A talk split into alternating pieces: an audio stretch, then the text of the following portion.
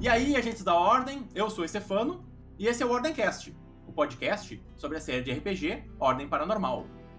E enquanto o Selbit não anuncia de vez o retorno da calamidade, a gente resolveu falar sobre uma das maiores novidades que a temporada nos trouxe.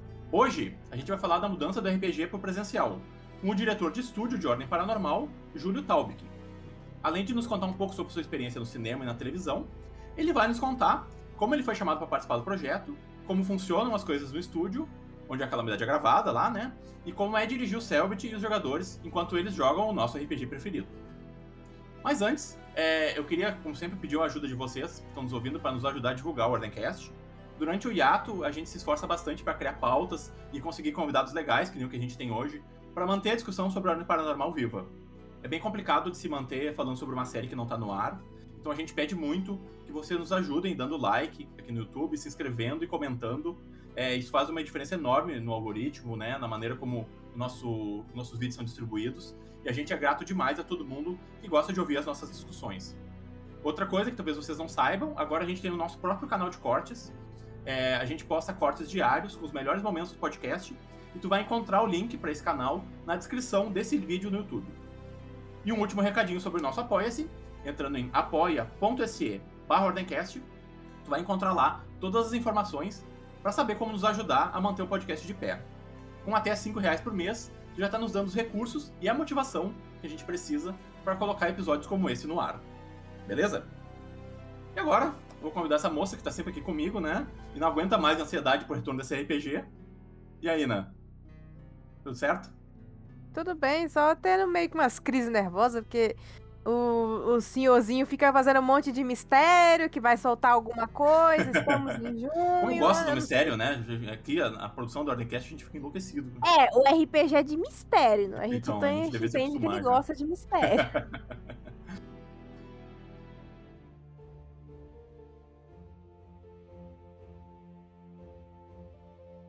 Eu vou chamar então o nosso convidado aqui para conversar um pouco com a gente. Ele já dirigiu comerciais para marcas como iFood e Coca-Cola, ele estreou no cinema com o longa Dente por Dente, estrelando Juliano Casarré e Paulo Oliveira. E agora ele é o diretor de estúdio de Ordem Paranormal Calamidade.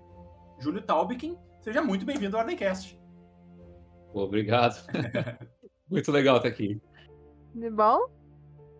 Tudo ótimo. Vamos começar então falando um pouco sobre a tua formação em audiovisual, assim. É... Como é que tu começou no audiovisual? De onde é que veio esse interesse, assim, né? De tipo cinema, televisão? Como é que tu entrou nesse meio? Pô, legal, legal. Acho que você fez uma boa resumida aí da minha carreira. Nem eu saberia falar tão, tão rapidamente, tão sucintamente, mas eu acho que em três palavras você basicamente falou tudo que eu fiz da minha vida. É a síntese do Tudo que eu realizei nessa vida tá aí. É, é, como começou? Putz, é, eu. Ah, eu sempre tive uma, uma, um lado da família, uma abertura que tinha interesse em artes, assim. Eu acho uhum. que artes em geral, artes plásticas, artes é, é, arte contemporânea, videoarte. Eu, quando eu era adolescente, assim, eu gostava, eu era desses moleques que gostava de ir em museu. Legal. E, e, e, tinha já uma relação com isso, e obviamente, nerd pra caramba, adorava ver tudo que passava na TV e tal. Tinha uma, enfim, vivia muito ligado com games e principalmente com, com TV, né? Com filmes e cultura pop nesse, nesse nível. E aí é, foi, um, foi um jeito que eu, que eu entendi que é onde eu conseguia juntar essas, essas duas paixões um pouco, assim, o cinema, né, fui conhecendo um pouco essa área, é, na verdade comecei a trabalhar com essa área quando eu fazia outra faculdade, eu estudava engenharia, comecei a trabalhar, a estagiar numa produtora, e aí eu fui percebendo que, ah, que eu tinha muita vocação e muita vontade, e ficava muito mais feliz trabalhando com isso e exercitando, exercendo o audiovisual do que qualquer outra coisa, então eu mudei de faculdade, no vestibular de novo e aí acabei me formando em cinema. Que legal. E, Mas, né, e não perseguir seus sonhos, né? Do que ficar numa Pô, coisa né? que você sente que não tá batendo bem e você conseguiu ir atrás de uma coisa que você queria fazer, né? Que você se sentia bem fazendo.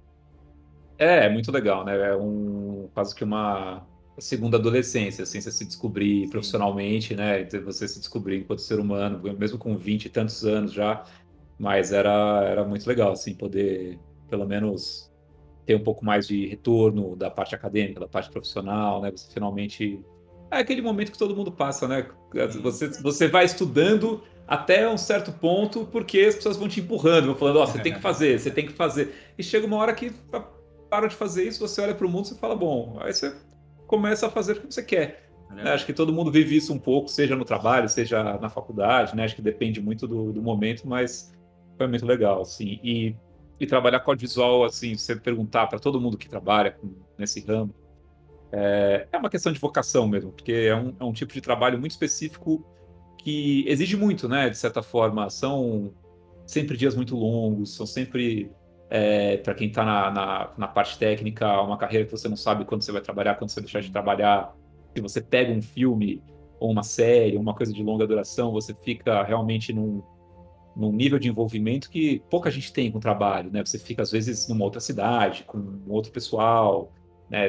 É, respirando aquele trabalho. Não, eu acho que muita gente que não entende que, tipo, até o projeto ser aprovado e chegar no ponto em que tu tá gravando lá, são dois anos de preparação, né? É sempre uma é sempre uma antecipação enorme e do nada ó, ó, corre todo mundo, fala, organiza e tal. Tipo, e depois todo o tempo de editar, né? É, de lançar, de comercializar. É uma... O cara com a câmera lá e tal, mas isso aí é uma parte tão pequena de, toda, de todo o trabalho, né? Mas é, é algo que, que sempre foi muito legal de fazer, e aí, a partir disso, dessa vocação, dessa uhum. vontade, uhum. fui, fui indo para alguns trabalhos, né? O, o, acho que eu comecei na televisão, comecei, acho que o primeiro trabalho que eu tive assim mais mais longo prazo foi é, um bloco que eu fazia o programa Metrópolis da TV Cultura, com sócios meus de faculdade, que são meus sócios, foram são meus parceiros até hoje, foram meus, meus sócios por muito tempo.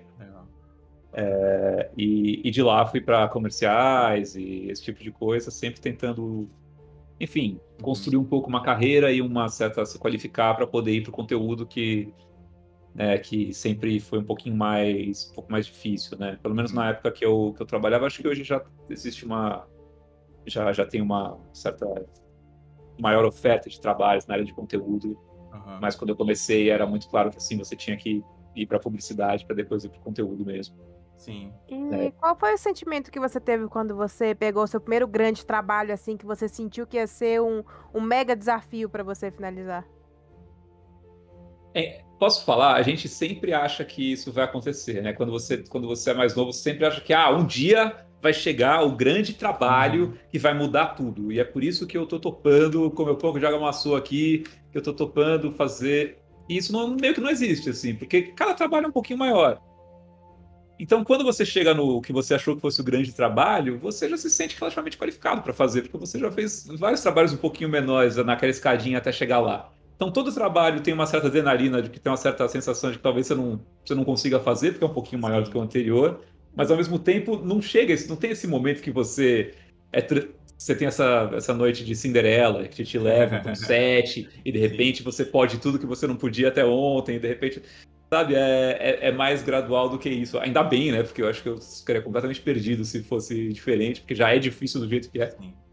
Mas, obviamente, o, o, grande trabalho, que, é, que foi o primeiro longa, né, é, eu digo primeiro porque eu acabei de filmar o segundo, é, mas que é o Dente por Dente, que é um uhum. filme que a gente finalizou, filmou em 2018 ou 2019, finalizou em 2020. Uhum.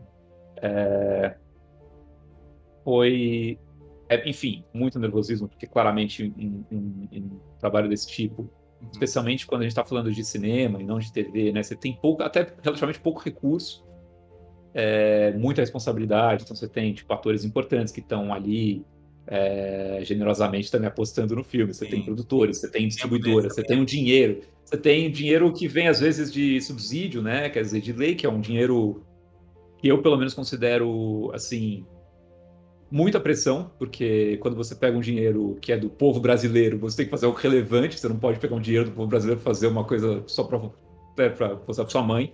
Você tem que, então você tem que tentar devolver alguma coisa. Pode não conseguir, mas tem que tentar, né? Então, assim, isso é uma pressão para mim enorme, porque é, eu acho super importante que exista fomento, mas ao mesmo tempo super importante que que esse fomento sirva. Ah, não sei, você fica com esse peso, né? Ainda mais um mundo que todo mundo fica criticando o tempo todo é, o fomento à cultura, você fala, pô, eu quero entregar alguma coisa. É, sei lá, pelo menos que divirta quem, quem assistir por duas horas ali, que faça seu papel de, de cultura nacional, né? É, que talvez é uma besteira minha, que é, mas enfim, é, acho acho um. Então, assim, você tem várias pressões, e o, o longa realmente é uma coisa que, que colocou. Dirigiu o longa, né? Dirigiu e um parceiro meu, e o, e o Pedro. Mas é, você realmente coloca as coisas um pouco em perspectiva e, e, você tem essa sensação um pouco de, ah, esse é o grande momento. Uhum. É, acho que o longo em si, você falou demora dois anos, demorou dez anos para a gente conseguir realmente captar o dinheiro e conseguir formatar um projeto que a gente fosse. É... A ideia Enfim, de fazer o filme até, até lançar mais ou menos 10 anos. 10 anos, porque um longa é algo que, que te. Assim, se é um longa que você. E nesse caso fomos nós, os, os amigos de faculdade, os quatro amigos que fazíamos o programa TV Cultura, que fomos trabalhando e fomos investindo nesse, nessas ideias que viraram projetos, para um roteiro, para um projeto. Então, assim, é. Eu, esse foi realmente muito legal e de realizar, foi um momento muito massa, assim. Mas é, mas o legal desse trabalho é que todo trabalho é isso. Todo trabalho você não sabe o que vai ser dele. Todo trabalho é, é um pouco. É, é, diferente de um trabalho é, onde você tem uma constância maior, uma intensidade menor. E aí eu acho que realmente a sua colaboração é mais a longo prazo, né? A gente vai sempre fazendo 100 metros rasos. Quando você faz um longa, cada dia é uma grande gincana, cada dia é uma grande corrida. Então, sempre. Essa sensação sempre existe, assim. Completar um set é uma sensação, seja um dia de um comercial, seja um dia de uma semana, seja um dia de um curta, seja um dia de qualquer coisa, é sempre uma sensação de, assim, adrenalina. Será que vai dar tempo? Será que eu vou conseguir? Sim. Será que eu vou ter que mudar tudo? Será que vai ficar bom? É, então é, é, sempre uma, uma sensação, assim, de, de, de, de grande trabalho, assim, de certa Sim. forma. E, e, e, foi, não foi diferente com, com Ordem, assim, também. Né? É, entrar ao vivo, entrar ao vivo é sempre muito nervoso, entrar ao vivo, sempre. E, é, com qualquer coisa, assim, às vezes é, com, com, com sets que eu tenho muito domínio, que tá tudo muito tranquilo, com sets que são estão completamente malucos, entrar ao, entrar ao vivo é sempre é, é, sempre muito louco. Eu não consigo entender como as pessoas fazem isso todo dia, assim, assim como virou uma profissão entrar ao vivo da sua própria casa todo dia, porque realmente eu, eu, eu imagino o se para mim é, imagina o estresse para quem, para quem faz isso. É... Ah, quem tá na frente da câmera, né? Sim, muito... Sim, tá se expondo ali, né? Tá, tá tipo, é a é, pessoa. Né? E quando é, pratica é muito... o diretor, né? Tipo, tudo bem, vai refletir um pouco no seu trabalho. Mas as, a quem, a quem as pessoas estão vendo ali é que realmente vai ser acobrado se alguma coisa acontecer de errado e tal, né? Então... É, eu, eu me sinto exposto, mas eu me sinto exposto mais na minha cabeça, em como eu penso. Né? Agora, você, você, você tá lá, coloca a sua cara, você tá se expondo como pessoa mesmo, né? É, é uma loucura. E, enfim, é, admiro muito quem faz, desde os atores até apresentadores de TV, até apresentadores, até streamers, até youtubers, eu admiro muito. Acho que é uma profissão muito subestimada de quem não conhece. É uma profissão muito difícil que exige muita inteligência e muito talento, assim. É... A gente já falou muito sobre isso aqui, né? Sobre, tipo, é, a cobrança que esses streamers, porque a gente acaba falando muito sobre os streamers, né, sobre a vida na internet, porque é muito presente até para o nosso público aqui, né. É, e sobre, é, imagino que você tenha vários, é, imagino que seu público tenha muitas pessoas que querem ser, né, que, que, que, que gostam Sim, muito da, da, que da, questão e que essa é uma geração, né, eu acho que, não sei se concorda comigo, é, essa é uma geração que ela está sendo criada por essa cultura, né, pela cultura dos streamers e tal, então, tipo, é, é, é diferente do, né, do meu tempo, assim, né? Eu sou um pouco mais velho, do nosso tempo, não sei que idade. É, que eu você não deve ser mais velho, mas tudo bem.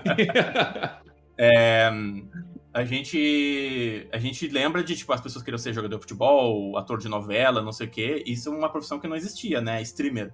Se perguntar hoje em dia numa, numa sala de aula de quinta série, de 15, 5 vão dizer que querem ser streamers, que querem ser youtubers, que querem trabalhar na internet, que é uma coisa muito louca. E infelizmente é uma profissão que demanda demais, né? E hum, expõe demais as pessoas, né? A gente falou aqui já várias vezes sobre como, às vezes, é, até no RPG, as pessoas cruzam a linha entre o jogador e o personagem e não sabem exatamente. Quando pegam no pé do jogador por uma coisa que o, o personagem fez, sabe? Porque é, é muito difícil quando tu tá vendo aquela pessoa, tu acredita que é ela de verdade, assim, sabe? Mas, é, enfim, a gente aqui no Ordencast a coisa é um pouco mais controlada, né? A gente não tá tão exposto assim, a gente não é tão gigante assim, mas a gente sente um pouquinho, um pouquinho, assim, a gente entende como é que é, né? Claro. É, dá uns, dá uns nervosinhos assim, Volta quando... Será que eu não vou falar uma besteira aqui? Calma lá, peraí, vamos ver aqui. Vamos, vamos analisar tudo antes da gente colocar o para Fernanda, dá uma olhadinha aí se o vídeo tá tudo certo antes de eu colocar o ar. E sempre tem a revisãozinha ali, porque, porque a gente gosta de ser cauteloso, né? Porque às vezes a, a gente fala umas coisas que nem tem a intenção de chatear ninguém. Mas como a gente tá falando, pode, pode vir questão de interpretação e tudo mais. E é isso que toda a questão ao vivo, porque assim, aqui a gente ainda tem o luxo de é editado. Então, por exemplo, quando vocês fazem um filme, vocês gravam, ah, não ficou legal, corta essa parte aqui, corta essa parte aqui. A questão do RPG é porque eu vejo lá, por exemplo, a situação meio que vocês devem ter passado o sufoco do é, acho que quando foi no episódio dos jogos e tava explodindo alguma coisa lá e tinha que terminar o episódio rápido, não sei o que tava acontecendo. Sabe, estava desesperado, tem que terminar rápido, peraí, não, peraí, vamos parar aqui. Aí eu falei, meu Deus o que tá acontecendo? É, é maravilhoso, ao vivo tem. E tem que ser ao vivo, né? Quando você vê que a, a riqueza do ao vivo para esse tipo de coisa é. Claro, é pro bem e pro mal, né? Assim, mas. Mas é. Eu acho que isso eu lembro até lá na faculdade, quando a gente estudava televisão, né? É, porque, né, enfim, na época, né, quando você falava de ao vivo, você estava falando mais de televisão.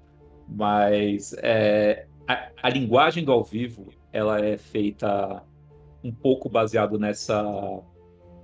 Ah, nessa falta de saber o que vai acontecer mesmo, né? Eu acho que esse, essa adrenalina, esse, esse conflito constante entre o, o que a gente está prometendo e o que de fato vai acontecer, também tem algo na linguagem do ao vivo que ele que ele, que ele cria esse fetiche no, no em quem está assistindo. Você, ele cria uma, um outro tipo de interesse, né? Eu acho que, é, enfim, todo mundo lembra de estar tá vendo algum repórter na TV e alguma coisa bizarra acontecendo atrás e que, tá, e que deixa a situação muito mais interessante, né? De repente. Então, assim, ou problemas técnicos, ou é, apresentador de jornal, errando palavra, enfim, né, esse, esse meme típico que, que de repente você tem uma, uma pequena olhadinha no, no íntimo de uma pessoa que era só uma pessoa 100%, né, um, um, uma, enfim, uma, uma fachada né, de uma instituição, e de repente você viu ele ser um ser humano. De repente você viu a equipe, que teoricamente é para ser invisível, que é para ser uma máquina perfeita, Aí de repente você viu o Cable Man se complicando e você começa a falar, nossa, esse Cable Man é uma pessoa, ele deve ter uma família, né? Tipo, imagina, será que ele é casado? Será que tem filhos? Né? Como é que ele vai falar isso no, no, sei lá, com as pessoas que conhecem ele? Será que ele vai dar risada? Será que ele vai ficar tenso? Enfim, você... E eu acho que é... o, o, o, ao vivo tem essa tem essa, essas verdades assim e, e, que deixam uma coisa muito rica né eu acho que claro, quando você começa a analisar o stream, ele tem muito disso, né? Ele tem muito dessa tentar quebrar um pouco essa barreira e tentar deixar você cada vez mais perto da pessoa que está fazendo o stream. Então você é, você fica não só esperando o desfecho, mas você quer saber como aquela pessoa vai terminar aquele stream, como aquela pessoa vai realizar, o que, que aquela pessoa está pensando, uhum. como é, é, é, gera uma intimidade muito grande, né, assim, com, com o espectador. Eu acho que, é, enfim, adiantando, assim, são coisas muito que quando a gente entrou para fazer o Calamidade foram coisas que foram muito importantes de serem mantidas. É, é né, claro que a gente prezou pelo máximo de, de qualidade técnica, a gente sabe que é, é, é muito rebuscado o, o projeto, a, a escrita, a realização, é... Ah, enfim, como tudo que o Savage faz, é intrincado, né? A estética dele é intrincada, são coisas difíceis e bem feitas e bem pensadas e que vão até o. Né? Então, acho que é, eu sempre soube que a, a, qualidade, entre aspas, né, do, jeito, do jeito mais formal, era, era algo que a gente tinha que, que prezar. Mas, ao mesmo tempo, é, e muito diferente do que eu estou acostumado e do, e do resto que eu faço, é, essa qualidade ela não, nunca pode entrar na frente. Porque o que a gente está fazendo é gravando um jogo, gravando pessoas brincando, né, de alguma forma. É... E, e, a experiência de você estar tá lá e jogar é, o que eles sentem quando dá certo, quando dá errado, o que eles sentem quando eles se surpreendem, isso é muito mais importante do que qualquer estética. E a gente atrapalha, né? A equipe de produção atrapalha. Quer dizer, é, sei lá, você vai gravar a introdução do, do podcast. E para falar uma coisa que se você tivesse conversando num bar com um amigo seu, você falaria isso tranquilamente, quando você vai gravar para ter aquela frase perfeita, você tá nervoso, você se complica às vezes, você erra, você precisa de três takes, você precisa parar, reler, garantir, porque ler o negócio já atrapalha. Colocar o fone atrapalha, eu me ouço pior agora que eu tô com fone, né? É, garantir, sei lá, garantir que eu, que eu tô olhando pra câmera, que eu tô tudo atrapalha, né? Então, assim, é... e, a, e, e, a, gente é a gente, assim, produção audiovisual, a gente é causa, né? Assim, sei lá, é o microfone aqui na sua boca, a é. luz que tem que estar tá aqui, não sei o que lá, agora tira isso, agora tira aquilo, agora andar um pouquinho para cá, não, gira um pouquinho para lá, olha mais ou menos só para cá. Quer dizer, tipo, é tudo tudo bem, você tem um ator profissional que vai fazer, tipo, 40 vezes tudo, que ele tem, né? Você vai gravar poucos minutos por dia, a gente isso funciona. Se de repente é uma coisa mais teatral, que você tem que dirigir, mais ou menos, dar indicações antes, dar uma ensaiada e depois deixar rolando, tem outro. Mas nesse caso, a gente está falando de uma obra de ficção, que até certo ponto ela existe, né, dentro do discurso, mas eu não estou gravando uma ficção. Eu não estou dirigindo uma ficção. Eu estou dirigindo um jogo, o processo de fazer essa obra de ficção. Então, é, como a gente consegue, né, assim, garantir que, que a gente tem a menor, a menor, que a gente cause o mínimo possível, que a gente atrapalhe o mínimo possível. Acho que né, num projeto como esse é, é, é, foi uma das coisas assim que que ah, que guiou um pouco todo o processo, sabe, de, de desenvolvimento assim, dessa parte de como transformar o, o, o ordem num, numa coisa ao vivo, numa coisa presencial e, e e acho que. E foi, assim, talvez a, a, grande novidade comparado com os outros trabalhos que eu já fiz, assim, que é. Diferente, né?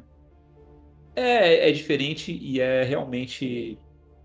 Você falou brincando que é, é um ombro amigo, quando a função de um ombro amigo, mas é um pouco uma função de suporte, assim, suporte no sentido da estrutura. Né? E, e eu não trabalho com dar estrutura, com suporte, isso seria um trabalho de produção. Né? Eu trabalho com dar a, a forma estética, de dar a linguagem. Mas nesse caso faz parte da linguagem. Nesse caso não dá para associar uma coisa da outra.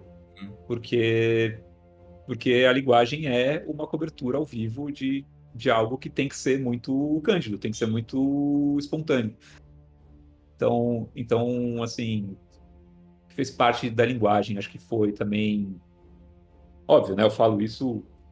Claro que o, o, o Selbit tem muita consciência do que ele está fazendo e assim muita clareza do que ele quer também. Então, quando você e aí a gente pode falar mais sobre como começou tudo, mas quando você entra num projeto que já existe, né, é... não é sobre você, é sobre o projeto. Então também é... você já tem você já entende muito bem como é que ele funciona, como são as pessoas que estão tocando ele e como são as expectativas e como são os processos, né? Então, é, Sim, até teve uma curva de aprendizado, mas assim, no, no, no geral, isso também vem muito do próprio Selbit, do próprio jeito como, como ele e os jogadores organizaram e como eles se organizaram para fazer o ano. Inclusive, essa é, é, Já que vamos entrar no assunto de ordem, assim. Primeiro, acho que a pergunta básica: como é que chegou esse convite para ti? É, essa ideia de, olha, em algum momento o Selbit decidiu, né? Que. É, e eu acho que, já falamos isso aqui diversas vezes, foi uma evolução natural do, do RPG. Eu acho que todo mundo estava esperando. Não sei se todo mundo estava esperando, mas a gente aqui do Ordencast, por exemplo, estava esperando que em algum momento a gente fosse para o presencial, né? É, o, o, RPG funcionou muito bem no, na Twitch, no sentido de. Era na época de pandemia, realmente eles não tinham como estarem fisicamente, o projeto não era tão grande. Então, para mim, foi muito orgânico, assim. O projeto foi ficando maior, né? Foram surgindo outras coisas, o jogo, o livro agora. E o RPG em si tomou um passo a mais, sabe? É, eu queria saber de ti, então, como é que chegou esse convite para ti? De onde, de onde, é que, onde é que tu ouviu falar no Selbit fazendo esse RPG pela primeira vez? É, eu conhecia já, eu não, não era público-alvo, mas eu não, não, assistia, mas eu sabia que existia. É, eu já tinha assistido alguns RPGs gringos, eu jogava RPG quando era moleque, então quando enfim, teve essa nova onda de RPG, né? Assim, um pouco. A galera fala, ah, o Stranger Things foi, teve uma nova onda de Dungeons and Dragons, né? É, eu, eu, que, eu que sou um pouco menos ingênuo, eu acho que na verdade é que a Wizards foi comprada pela Hasbro, né? E aí eles colocaram uma grana violenta e aí começou a se falar bastante bem mais de RPG, mas ainda bem, porque é muito legal e era uma coisa que estava um pouco, um pouco deixada de lado mesmo. Então eu já tinha visto o, alguns gringos, né, que faziam já há uns anos atrás, inclusive já tinha até acompanhado alguns é, mais ativamente, assim, tinha um podcast de áudio que eu ouvi bastante, que era, que era RPG. E, e, eu sabia que, enfim, e assim que o Savage começou, até pelos interesses eu percebi que tinha um brasileiro fazendo. É, aí eu falei, nossa, quem é Celso? Tinha ah, é, ele era um youtuber, até não, não sou um cara que é, acompanhava muito a Twitch, né? Sim. Mas, mas fui, fui entrando mais um pouco nesse universo e, e ficou por aí. Até que um, um parceiro meu de trabalho, um, um conhecido, um amigo, é, que trabalhava na Twitch, ele, ele me chamou para fazer. Eu acho que é, ele chamava Vlad, um cara muito, muito bom, muito inteligente, muito. Sim, realmente tinha muita noção do que estava acontecendo. E eu acho que ele fez uma boa. Acho que ele, ele conseguiu convencer conseguiu vender muito bem é, para muitas pessoas ao mesmo tempo, que ia ser muito legal se todo mundo se envolvesse para fazer o projeto melhor ainda. Sim, ele sabia Isso, que, obviamente. A Twitch, Twitch BR, assim, né? É, ele trabalhava na Twitch BR. E, e ele, e ele me convidou e falou: Ah, o que, que você acharia? Eu falaria: Pô, cara, você... É, isso é uma coisa que eu nunca esperei fazer na vida, um trabalho com RPG remunerado. né, assim, é algo mais. Enfim, eu jogo RPG até hoje, eu tenho alguns amigos que jogam. A gente que joga. Que tu joga? A pergunta pros convidados, né? Eu tô jogando DD, porque. Porque é. né? É fácil, o universo tá lá, é meio. É muito. Tudo pode acontecer, pode ser engraçado, pode não ser, mas então é meio. É, é bom, porque às vezes você também não quer se envolver, sabe? Eu não quero entrar sempre no, no estado de, putz, eu vou entrar agora no estado de jogar um vampiro jogar um lobisomem, sabe? Eu já não sou mais adolescente gótico, às vezes eu tô tranquilo, eu não quero ficar sofrendo, sabe? Então, é... o D&D é isso, você pode chegar lá e um dia você tá mais aqui, joga uns, uns, feitiços e fica tudo mais cômico, um dia você tá um pouco mais sério, sabe? Tem essa maleabilidade que eu acho muito gostosa, assim, tipo, que é, é meio cartoon, a estética, é...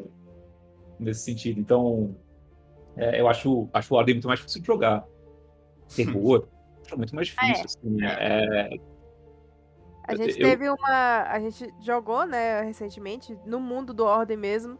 E como a gente faz o podcast, a gente sente na responsabilidade de entregar uma coisa. A gente quer se divertir, mas a gente sente na responsabilidade de entregar uma coisa a meio que a.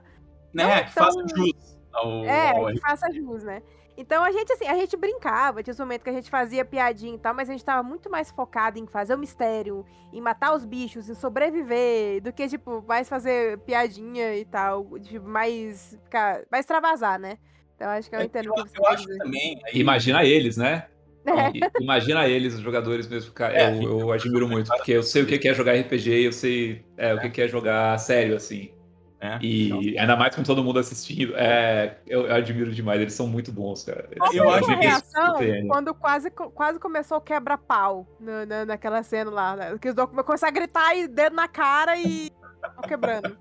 Calma, calma, calma, porque é, é eu, eu, eu só não queria passar do assunto só porque a gente tava falando de como eu entrei e, e eu realmente queria.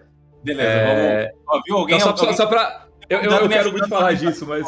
É, eu quero muito falar disso, mas deixa eu passar o crédito certinho. Não, que é isso. Acho que tem duas pessoas na Twitch que foram muito importantes para para esse contato, que é, é, é, o Vlad, que, que tava lá, e, e o Murilo, que tá lá até agora, que é, é nosso grande. O, o, o, nome que orquestra isso. E eles me chamaram por isso, porque eles queriam fazer algo. Eles entenderam que o projeto era muito grande e muito com muito potencial eles entenderam que ia ser muito difícil explicar para um seu tweet lá no, em São Francisco da onde veio, por que fazer. Mas eles conseguiram e eles falaram: não, a gente precisa chamar alguém que tenha um know-how mesmo em audiovisual, mas que entenda essa estética, porque também conhecia que se chamar qualquer diretor para entrar de um jeito que seria fazer um programa de TV ou fazer. Não querer se sobrepor é, tinha que ter um, tinha que saber o que é jogar um RPG, tinha que saber o que é, é fazer um RPG transmitido. É, muitas vezes menos é mais, no nosso caso. De... Então, assim, como a gente. O grande lance foi, eles me chamaram porque eu, eu acho que. E eu acho que eu, eu ganhei eles quando eu falei, isso daqui tem que ser feito com o mínimo de equipe possível, o mínimo de gente possível. Não só porque é pandemia, mas. Porque é. Porque é isso, porque é, é, é íntimo. E eles não são atores. Eles não estão lá assim 100% uma massa de modelar que pode estar acontecendo o diabo em volta, que eles têm aquele trabalho de ficar e permanecer. Né, eles são streamers, eles são, enfim, de, de diversos backgrounds diferentes e, e eu também que não sou ator, quando eu jogo RPG, eu sei que é mais difícil ficar assim o tempo todo no personagem, as coisas distraem, às vezes você, você tem vulnerabilidades, você tem... Então, assim, uma equipe de filmagem ia ser um, sei lá, um filme de terror, entendeu? É péssimo, é, é muito é muito difícil, mesmo eles estando acostumados a estar na frente da câmera o tempo todo. Então eu não queria ser essa equipe que fica atrapalhando, que fica o cara desenrolando cabo, a câmera correndo, tudo que ela. E como espectador de RPG, eu sei que não é isso que a gente quer assistir quando a gente está né, assistindo um stream de, de uma atenção de RPG.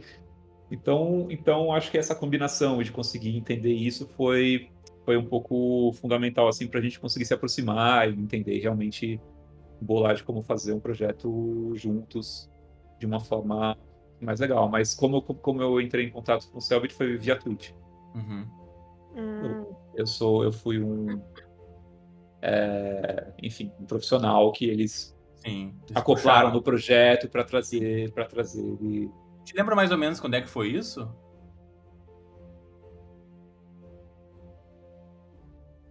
Quanto tempo antes da calamidade? Eu lembro. Mesmo?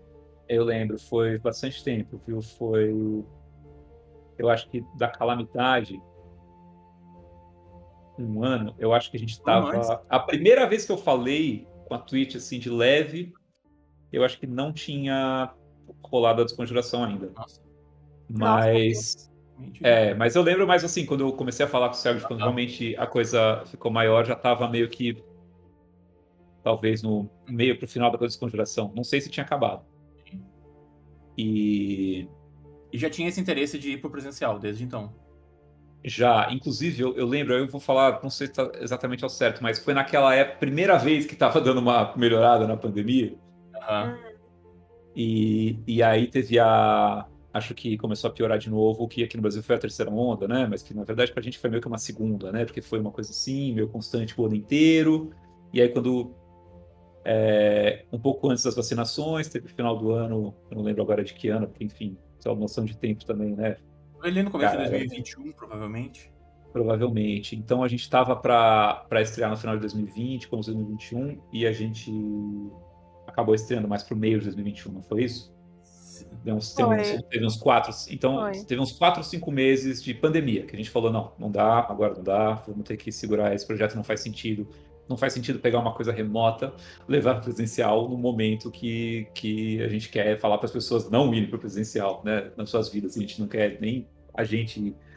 Então a gente parou para esperou um pouco para a coisa estar tá melhor, mais segura e um pouco mais e um pouco mais até sensível, né, com, com o resto da população que sofria com isso. Né? Deixa eu perguntar então é. uma coisa. Eu acho que a gente nunca conversou sobre isso é, existia um interesse até, de repente, de continuar a desconjuração no, no, presencial, assim, depois do hiato voltar já ser um presencial ou já ser uma outra temporada, de repente? Isso eu não sei dizer. Isso eu não sei dizer mesmo, porque o que eu posso dizer é que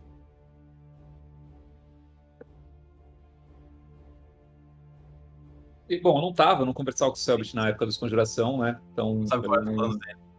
É, eu não sei quais são os planos, é, quais eram os planos dele na época. É, mas, mas eu sei que é, é, o legal é que é isso, é vivo, o organismo é vivo, entendeu? As coisas não são 100% planejadas, ainda bem. Né? É, engessadas, né? Tipo, eu acho que. Ah, sei lá, você, você joga RPG, você sabe um pouco da. Uhum. da... É, você tem vários jeitos de jogar RPG. Tem gente que gosta de jogar super solto, não sabe onde vai terminar, não sabe o que vai acontecer. E aí, obviamente, você não vai ter nada muito preparado, porque o negócio é mais no papo mesmo, na imaginação, né? O do Selbit, acho que é, desde o começo, sempre foi um RPG com muito recurso visual, com muito construção de universo, sempre teve é, um, um, tabuleiro virtual, sempre teve cenário, sempre teve muita imagem, assim. Então é claro que é, dos estilos de RPG, é um estilo de RPG um pouco mais planejado. Né? Você, uhum. tem, você tem os vídeos que aparecem quando você tem eventos que você já sabe que vão acontecer em algum momento, né? É, ou pelo menos que podem acontecer, né? Você já sabe mais ou menos como eles vão acontecer. Então, eu pensando assim, eu tentando ler como o Selbit mestre, ele é um mestre que gosta de ter esses, esses set pieces planejados, muitas vezes, né, até executados, né, para algumas coisas, mas é, não, não dá para fazer isso com anos e anos de, de, né, de, de antecedência. E especialmente porque, por mais que você planeja, os jogadores são jogadores, né? Eles, eles mudam tudo, e aí, então, muito então, por isso que eu digo, a questão, sabe, de ah, do que foi planejado, quantas temporadas, é, duração. É, isso é uma coisa que eu já tive que me acostumar muito mais, que, né, do jeito que eu estava acostumado a trabalhar. Foi, no começo também foi uma questão de aprendizado, de entender que as coisas são mais, são mais mutantes mesmo. E que não adianta, não tem o melhor. O melhor é o que você está mais afim de fazer naquela hora. É, isso é o melhor. Então, se de repente, meia hora antes, você descobriu que você está muito afim de fazer uma coisa, já mudou. A gente tem que estar tá pronto para isso acontecer, porque é, o mais legal é que esses jogadores, esse mestre, estejam realmente muito envolvidos e muito é, acreditando 100% na, na história, no que está acontecendo e muito, sabe, muito envolvidos com aquilo. Então, é, as pessoas são assim, as pessoas são suscetíveis, né? De repente, um dia você tem uma ideia nova, um dia você e aí, você teve uma ideia nova, você ama aquela ideia mais, você está mais animado com ela. E se a fotografia que a gente vai fazer é uma sessão naquele momento do tempo, com aqueles jogadores, com aqueles mestres, com aquela vida de todo mundo, que todo mundo trouxe para aquele dia específico, o que tem que acontecer é o que tem que acontecer naquele dia específico. E, né, então, acho que é, é muito legal ser vivo, sabe? Eu acho que é uma das nossas dificuldades, mas é uma das nossas responsabilidades, assim, porque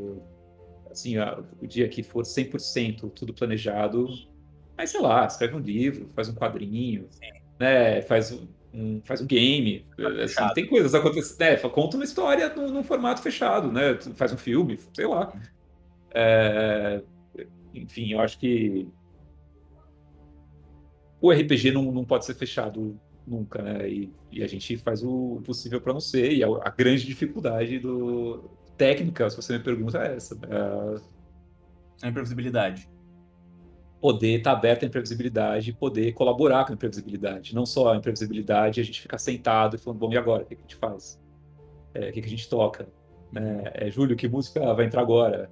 É, sabe? É, é, poder justamente estar tá todo mundo lá, se envolver e falar, bom, então beleza, então é isso. Então, cara, então, mete uma luz roxa aí, sabe? Vamos, vamos nessa. Acaba que vocês meio que fazem um RPG de produção, né? Que vocês têm que improvisar, tem que ir com o flow das coisas, não é nada muito preciso. Então, é, por exemplo, teve situações que eu imagino que tinha. O Seb tinha dois planos. Aí foi para um lado que não, não é, podia não ser o que vocês estavam esperando, né? Então, tinha que correr para um lado, tinha que correr para o outro. Então, eu achei isso interessante, porque uma das dúvidas que eu tinha era como vocês estavam conseguindo juntar as duas coisas, questão de direção, a direção mais profissional, mais ali produção e tudo mais, com uma coisa que é um bando de brother jogando um jogo que eles gostam muito e pronto, sabe? Então, assim, é, é, tá sendo muito bacana ouvir isso, porque eu não fazia ideia de como vocês estavam fazendo isso. Eu, realmente eu não, eu não imaginava. É, foi, foi um desafio até técnico, assim. E, e eu acho que também foi um pouco. Aí tem um pouco a ver com ah, até, enfim, né, já que eu tô aqui, só tô eu aqui, vou falar um pouco de mim, mas por favor. Mas tem um pouco a ver, um pouco a ver com a minha carreira. Eu eu tenho uma carreira um pouco, bom, comparado com streamers, claro, uma carreira muito tradicional em, em audiovisual, mas é, comparado com a galera da minha geração, muito menos, assim. Meu primeiro trabalho com publicidade não foi fazer comercial de TV, foi fazer site hum. em vídeo, né? Quer dizer, eu fazia a gente fazia live streaming em, sei lá, 2011. A gente, então a gente pegava uma empresa, fazia um servidor de live streaming, montava um back-end, colocava dentro de um site, falava para as pessoas entrarem num site, ver uma coisa que era live streaming que a gente fazia do zero. Tinha programador, tinha engenheiro, tinha tudo. e tinha eu dirigindo o conteúdo. Tinha uma tal. plataforma que nem a Twitch para fazer isso. Não existiam plataformas na época. Exato, exato. Ou então fazer websites que eram em vídeo. Então, tipo, em vez de você dirigir um filme, você dirigia um, um vídeo, mas que serviria para um website, que serviria às vezes até como uma como é, vídeos interativos, a gente fazia muito. Então, eu, eu já, sei lá, já um pouco mexia com essas coisas de internet aí há, há um certo tempo, assim. É... Inclusive, quando eu era mais novo, eu tinha justamente que trazer um pouco essa visão tradicional do audiovisual, que eu nem tinha tanto na prática, que tinha mais do, da faculdade, do meu, do meu é, dos primeiros trabalhos da carreira, para uma galera que era de programação, que era de design, que era de é, web design, que era de UX, é, para justamente para criar uns conteúdos assim mais interativos. Então, é, eu, eu, gosto muito de fazer o tradicional, mas eu também gosto muito de tentar adaptar, entendeu? O que, o que, que funciona? Ah, fotografia. Fotografia é a mesma coisa, são os mesmos princípios, sabe? Dá para deixar bonito, agora dá para deixar visualmente interessante. Agora, edição. Edição é um pouco diferente, né? É, como é que a gente.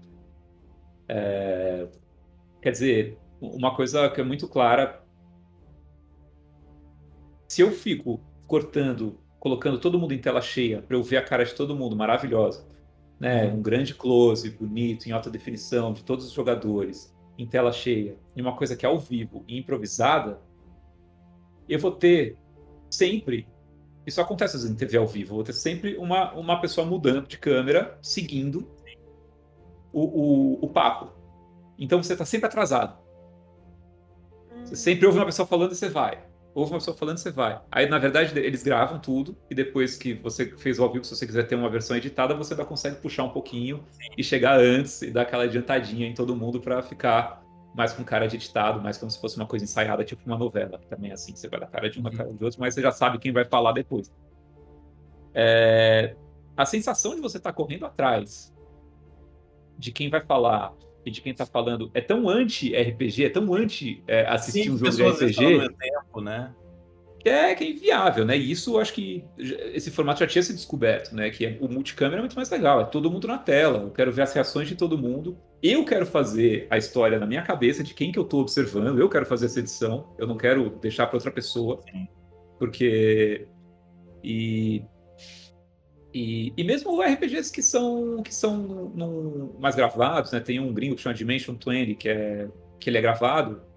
E animal, profissional uhum. os caras são maravilhosos. É um mestre que eu acho genial, assim, tipo, são, é muito bom. Mas mesmo sendo gravado, a câmera, quando eles fazem a câmera editada, assim, eu confesso que, e quando eles ficam abrindo muito, é legal que você vê, os, os, os jogadores são todos muito bons, são todos muito bons atores, todos muito bons jogadores, mas eu confesso que me tira um pouco aquela sensação de que eu tô vendo um jogo, sabe? Assim, e, e eu acho que mesmo esse que eu adoro, que são, assim, uma competência incrível, eu falo, poxa, eu prefiro o, os caras que tipo Critical Role, que é que tá sempre aberta. todo mundo, câmera aberta, cara, não tem edição, é aqui.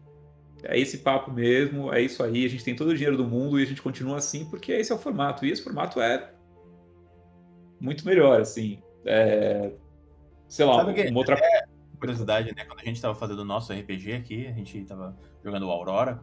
É... Uma coisa que eu percebi, sou eu que edito o Wardencast, né? Uma coisa que eu percebi é que dá para cortar muita coisa. Nossa, dá pra cortar. Muito, tem muita coisa supérflua no RPG. Dá pra cortar muita coisa. Só que chega um ponto que diz, por... mas por que, que eu tô cortando, sabe? Porque um pouco da experiência do, da pessoa que tá assistindo RPG é meio que passar aquele tempo com aquelas pessoas, entendeu? Então, todas as, as, as, minúcias da conversinha ali que não dá em nada, que às vezes não é nem. é, é contraproducente para a história, tu cortar aquilo ali tira um pouco da, da experiência do RPG, né?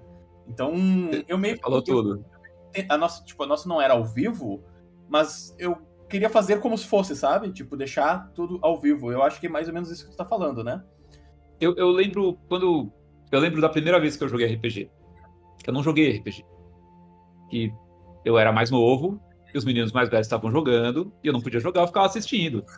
Fascinado por aquilo, entendeu? Mas é. é depois, é, depois eu, eu lembrei até que, que no, naquele filme ET tem uhum. uma cena de RPG que o menino mais novo que o menino do ET ele não pode jogar, que ficam os mais velhos ficam fumando, os de 12 anos fumando, e sei lá, bebendo aquelas put beer lá, jogando Dungeons and Dragons, né? Anos 80, maravilhoso.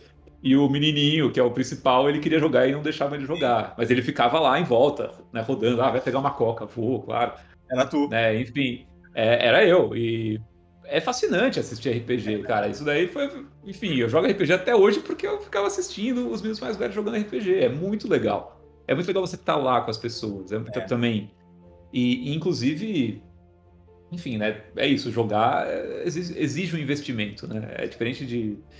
Não é diferente, mas é, é isso, é jogar. Você tem que pôr o uniforme, pôr a chuteira, enfim, contar as cartas do baralho, enfim, você tem que estar pronto ali para para entrar na coisa. E assistir não, né? Assistir tá lá junto, você pode viver aquilo, mas você também fica de um jeito muito mais. É... Ah, de um jeito muito confortável, que você pode ficar enfim, sua, sua, concentração pode ficar entrando e saindo, seu nível de, de comprometimento pode ficar entrando e saindo, que é, que é muito bom. E, e eu acho que até por isso você poder olhar para todo mundo, olhar onde está acontecendo a coisa, mas olhar também para quem não, onde não está, também te permite dosar um pouco isso, sabe? Esse nível de, de tensão 100%, assim. E isso é uma que... coisa que é justamente uma das coisas que eu gosto desse RPG, que é assim, é, por exemplo, tem uma situação que tá muito tensa, tá muito agoniante. Aí você fala, cara, não tô aguentando. Aí você abaixa a cabeça, aí tá três ali, tipo, fofoquinha, rindo de alguma coisa. Aí você relaxa, você fica, ah, não, ok, tá tudo bem. Isso é muito bom. É diferente de, por exemplo, eu não gosto de coisa de terror. Eu não gosto. Eu, eu me dá agonia. Eu, não, eu, tipo, eu sou medrosa. Então, assim, eu sentar pra ver um filme de terror não dá muito certo. Mas o RPG é diferente, porque tá uma situação de terror tensa ali, não sei o quê. Aí faz uma piadinha, todo mundo ri. Aí fica enchendo o saco um do outro ali. Agora no presencial é muito mais, né, que eles conseguem fazer isso, porque antes era mais por câmera. Mas agora eu, eu perdi a conta de quantas cenas em Calamidade. Tava, tipo, tinha três focando, tava a cena focada em três. Aí tava os três de baixo, fofoquinha, trocando coisinha e tudo mais. É, isso é muito bom. Então, realmente, é, na prática, é muito bom mesmo. É, e, e, a gente tem uma, um formato onde as coisas elas acontecem devagar, né? Você tem uma sessão de 5 horas, 4 horas, você não tem uma coisa, não é uma, um episódio de série que em meia hora, 40 minutos você contou um monte de coisa. Você pode.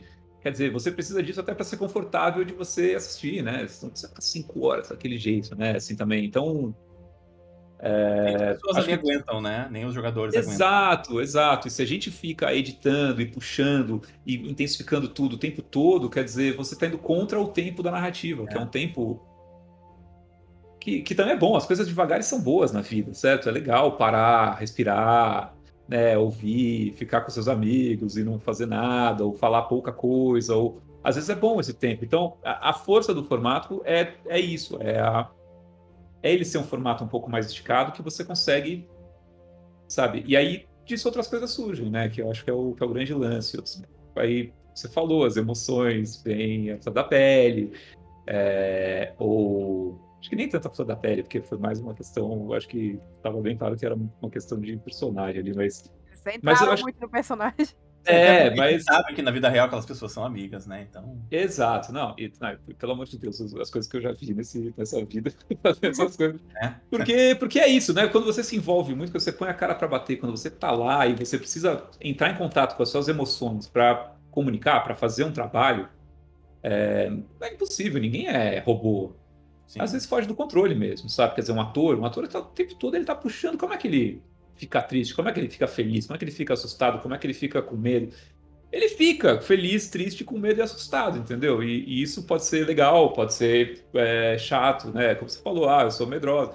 É, é, é não é legal sentir medo. E eles estão lá sentindo. Então, de onde eles estão tirando? Eles estão tirando do próprio medo. Sim. E eles estão tendo esse desprazer de sentir isso mesmo. Então, assim, chega umas horas que as coisas podem, podem ficar. Isso nunca aconteceu no, no RPG, tá? Acho que no RPG é bem mais tranquilo. O, realmente isso, isso vem de um jeito muito mais leve, porque no fundo é isso. Acho que existe uma diferença muito boa entre personagem e, e ator e jogador, né? Mas numa, numa ficção, um ator com o próprio personagem, isso é muito mais é, é, é muito maior, é muito mais junto. Então, é, imagina, já, já vi coisas piores. A gente tem que saber, você tem que ser um pouco psicólogo também, né? tem que saber entender isso e deixar a, também, pô, eu uso isso, né? No produto final, essas emoções é o que trazem é. o que eu quero para o produto final. Então, é, tem que ser muito compreensivo quando, quando essas emoções, sabe, quando essas coisas acontecem. É... De novo, falando de ficção, porque depois vocês vão falar que eu tô falando aí que rolou mó Vai, cara. Eu...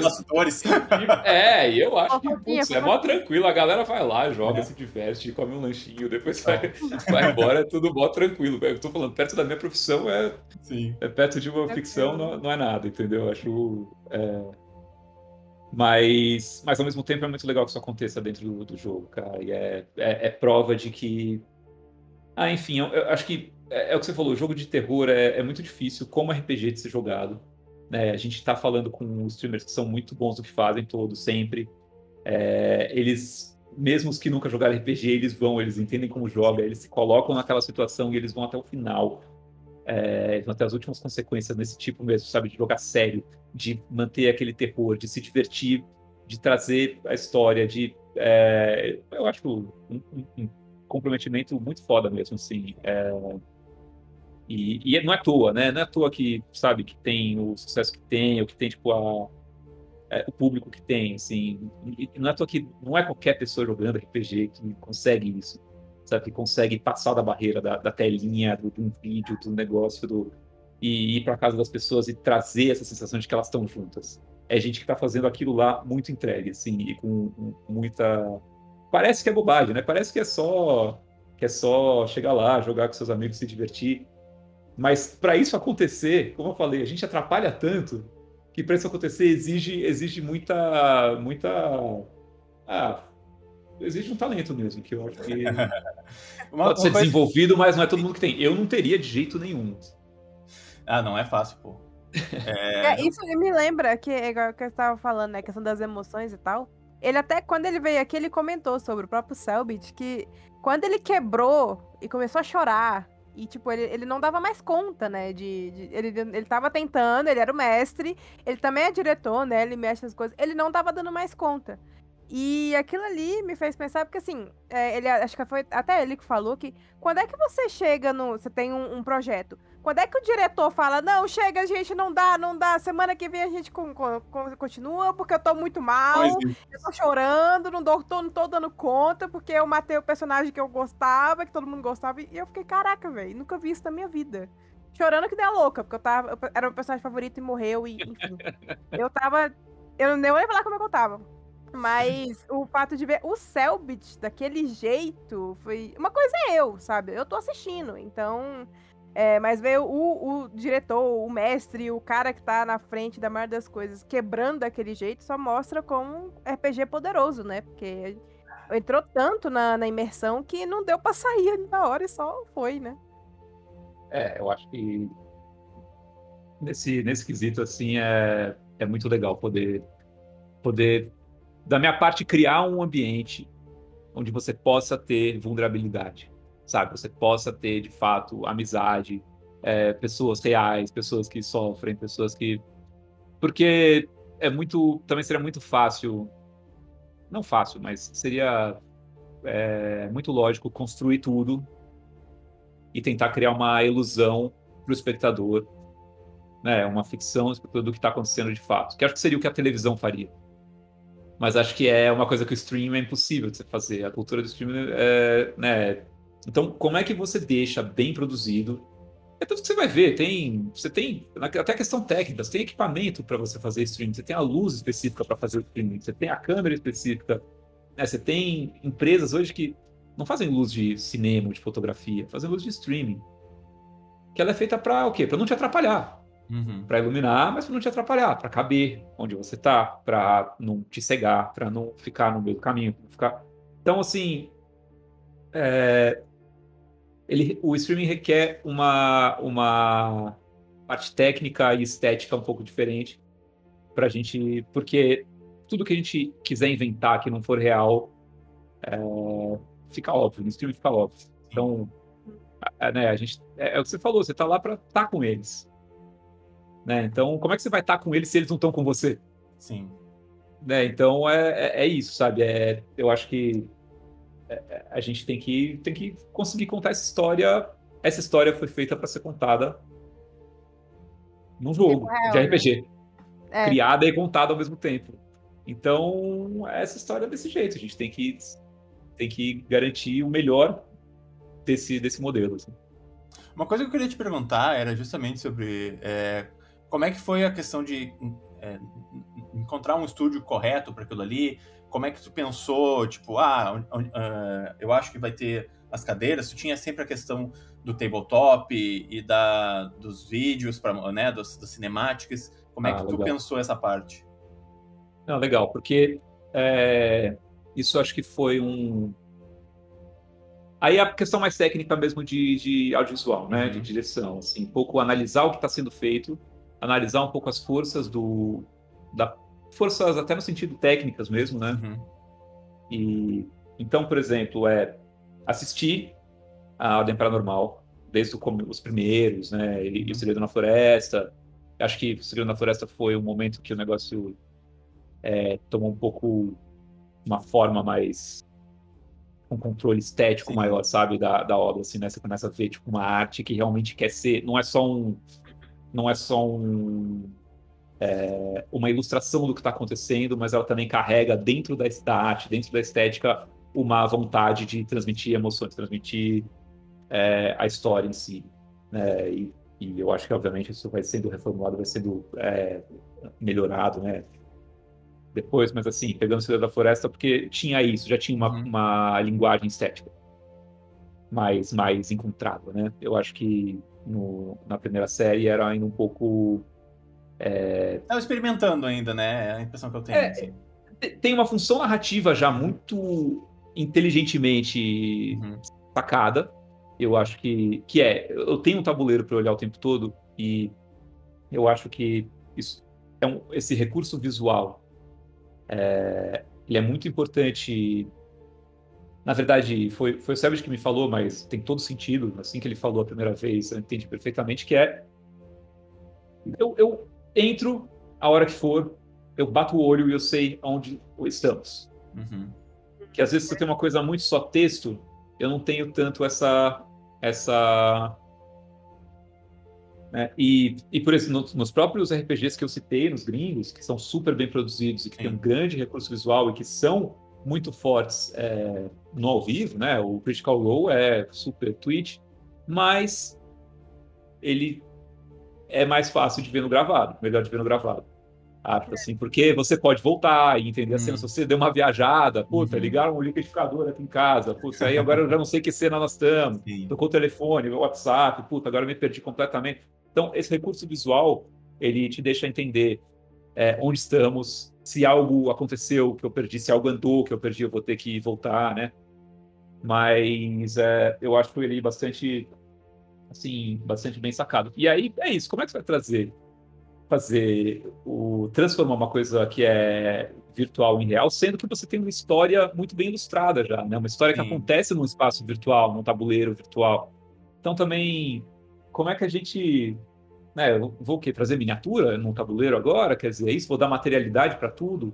Será que eu não vou perder o que é tão legal desse, desse projeto, que são essas coisas que não têm materialidade, que são ilustrações, que são. Né, isso, isso seria impossível abrir mão, né? Ainda mais na, na calamidade que já veio de, uma, de um certo legado disso, né? Você tem uma Wikipedia, você tem, tipo, todo uma, um lore que já está desenhado que já existe em imagem, né? Que já foi visto. Então, então um pouco a, a ideia foi brincar com essa com essa mudança entre materialidade e, e imagem sintética. Por isso a projeção, por isso o tabletop é, projetado de uma tela. Por um lado, eu queria que fosse um só, não queria que cada um tivesse uma telinha que estivesse olhando o que estava acontecendo, cada um uhum. na sua. Porque daí é melhor fazer todo mundo em casa, cada um olhando para uma tela.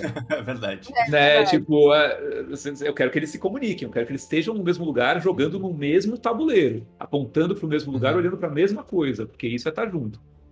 Mas esse tabuleiro tem que ser uma tela, tem que ser animado, tem que trazer o tabuleiro, o mesmo tabuleiro que a gente está vendo em casa. Sim. Né? E não algo. É, eu não posso só ilustrar o que eles estão conversando, mas ninguém está vendo. Ao mesmo tempo, a gente percebeu que eles não precisavam operar, que eles não precisavam mover os próprios bonecos. Até porque, é, mesmo nos antigos, é, para alguns jogadores pode ser uma muleta, né?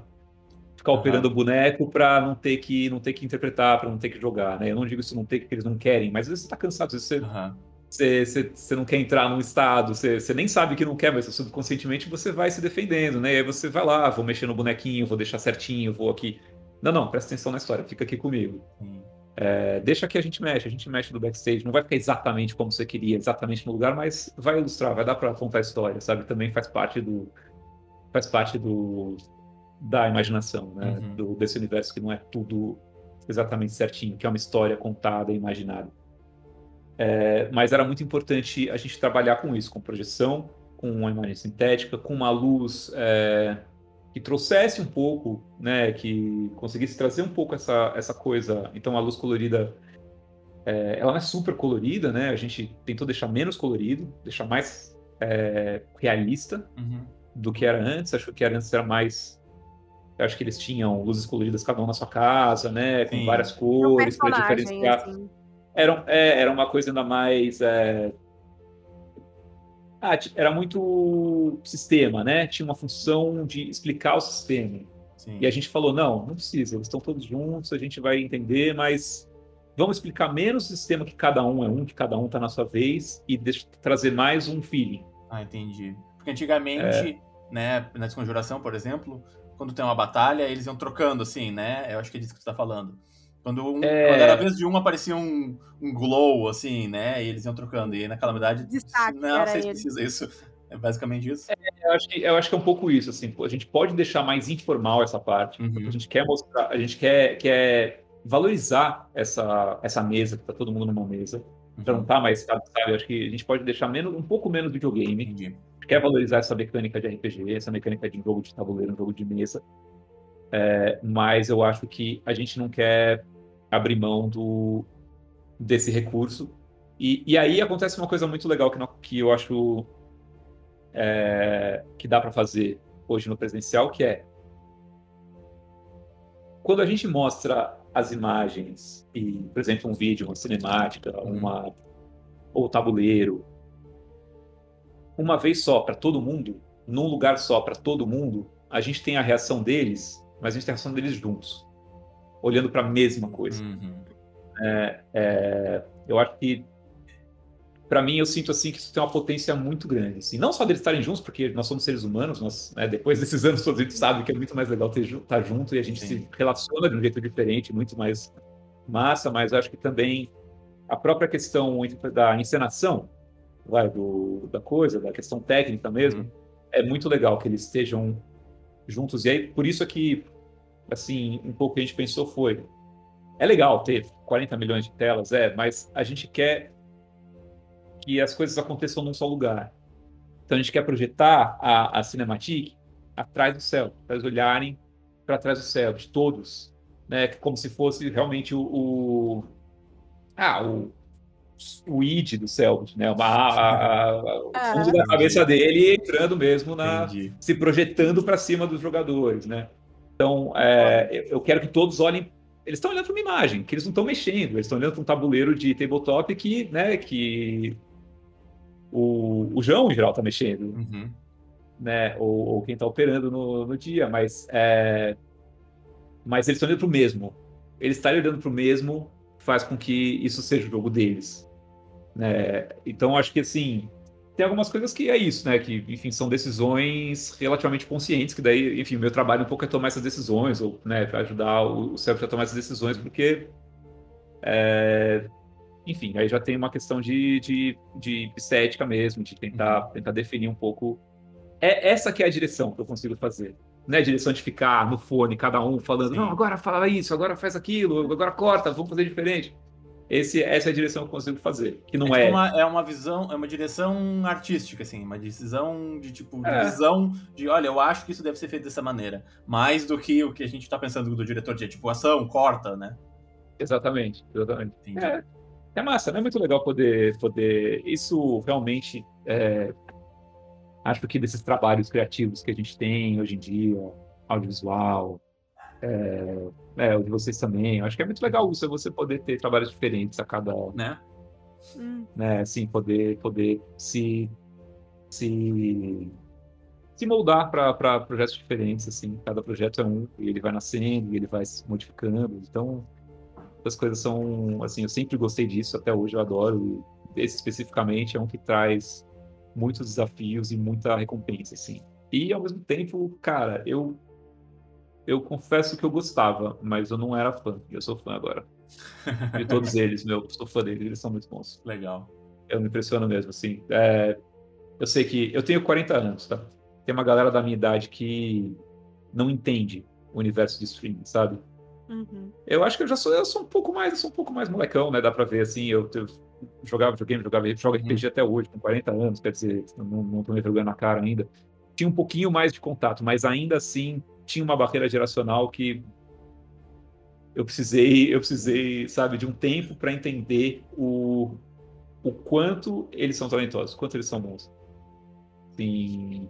Porque, né, pra, pra, imagina, você fala uma pessoa de 40 anos, o que, que é esse streaming? Ah, ficar na sua casa jogando videogame, trocando ideia. Não faz ideia gente que, da tipo, dificuldade fica num é chat é ruim ali. uma live, né? É, é, basicamente ser adolescente.